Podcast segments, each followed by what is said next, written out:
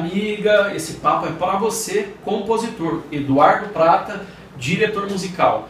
O tema de hoje é proteja sua obra, sua música. Como você vem protegendo a sua obra? Muita gente me pergunta, mandaram e-mail né, e, e perguntas, Edu, como eu protejo a minha obra? Como eu protejo a minha música? Bom, vamos lá. Você tem que entender que hoje no Brasil nós possuímos várias leis de direitos autorais que protegem a intelectualidade e a criação de uma obra feita por um determinado artista, seja um quadro pintado, seja uma escultura, seja uma fotografia, seja um livro e uma música, uma obra, uma música. Ah, a primeira coisa quando a gente fala em proteger uma obra é para que ninguém pegue aleatoriamente ou alheiamente essa música, a sua música. Para que ninguém fale, fui eu que compus essa música aqui, eu mereço os direitos, eu mereço ganhar tudo que vir de direitos dessa música. Então, como é que você protege sua música? Legalmente no Brasil, perante as leis, o único órgão autorizado, veja bem, o único órgão autorizado a proteger intelectualmente a sua obra é a Biblioteca Nacional. Essa Biblioteca Nacional ela é localizada em dois pontos. A sede dela é no Rio de Janeiro e tem é, a matriz, na verdade, é no Rio de Janeiro e tem uma sede em São Paulo. Né? Eu sou de São Paulo, meu escritório é de São Paulo eu tenho uma editora e registro todas as minhas obras aqui em São Paulo.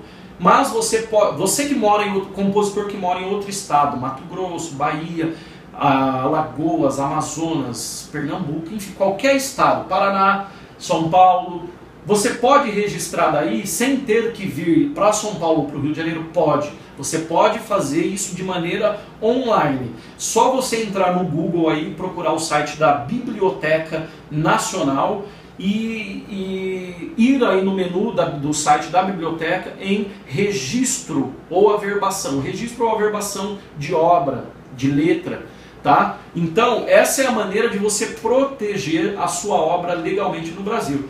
Vamos a alguns casos. Muita gente fala, Edu, se eu pegar um envelope e colocar dentro um CD gravado com as minhas músicas, eu cantei voz e violão, gravei, gerei um CD, coloquei dentro do envelope, escrevi uma carta. É, hoje, São Paulo, no dia 4 de fevereiro, eu compus a música tal que está nesse CD. Se eu mandar para mim, para o meu endereço, dois envelopes com, com um CD cada e uma carta dessa, no dia que se der algum problema, eu for em juízo, no juiz, enfim, numa ação, num julgamento e abrir aquele, o juiz abrir aquele envelope, ele vai entender aquele envelope lacrado, ele vai entender que a música é minha? Olha, eu já li casos que aconteceu isso e foi válido. Mas eu também já vi casos que não foi válido. Edu, se eu registrar minha música no cartório mesmo da minha cidade de letras e notas, de letras, cartório normal, fazer uma carta, uma declaração falando que eu sou compositor das músicas tais, assinar, reconhecer firma, vale? Olha, tem reconhecimento é, jurídico sim, mas eu já vi casos de ser aceito e não aceito, depende do jurista, do juiz. Edu, se eu pegar a minha música e registrar nesses sites online que faz o registro do, e me dá um certificado digital, é válido? Olha, também já vi casos que é válido e também casos que não validam. Gente, a melhor maneira então de se fazer é fazer perante a lei, que é registrar a sua obra na Biblioteca Nacional. Entra aí no Google, digita Registro de Música Biblioteca Nacional. Vai aparecer para você o site da biblioteca e lá vai ter todas as informações para você fazer o registro aí da, da tua cidade, do teu estado e mandar essas músicas para a biblioteca no Rio de Janeiro depois eles vão te mandar um certificado falando que você registrou essas músicas. Edu, tem custo? Tem. Depende de que forma você quer registrar. Só letra ou música, ou letra e música, tem valores que divergem.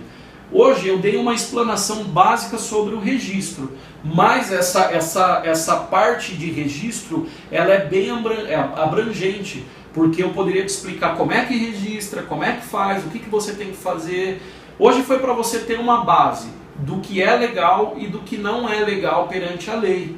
E fica aí a critério de você querer ou não fazer da, da, dessa maneira. Tá bom, gente? Então, nos próximos vídeos, a gente vai falando mais alguma coisa sobre registro de música. Um forte abraço aí para todo mundo. Ah, nos vemos no topo, hein? Até mais!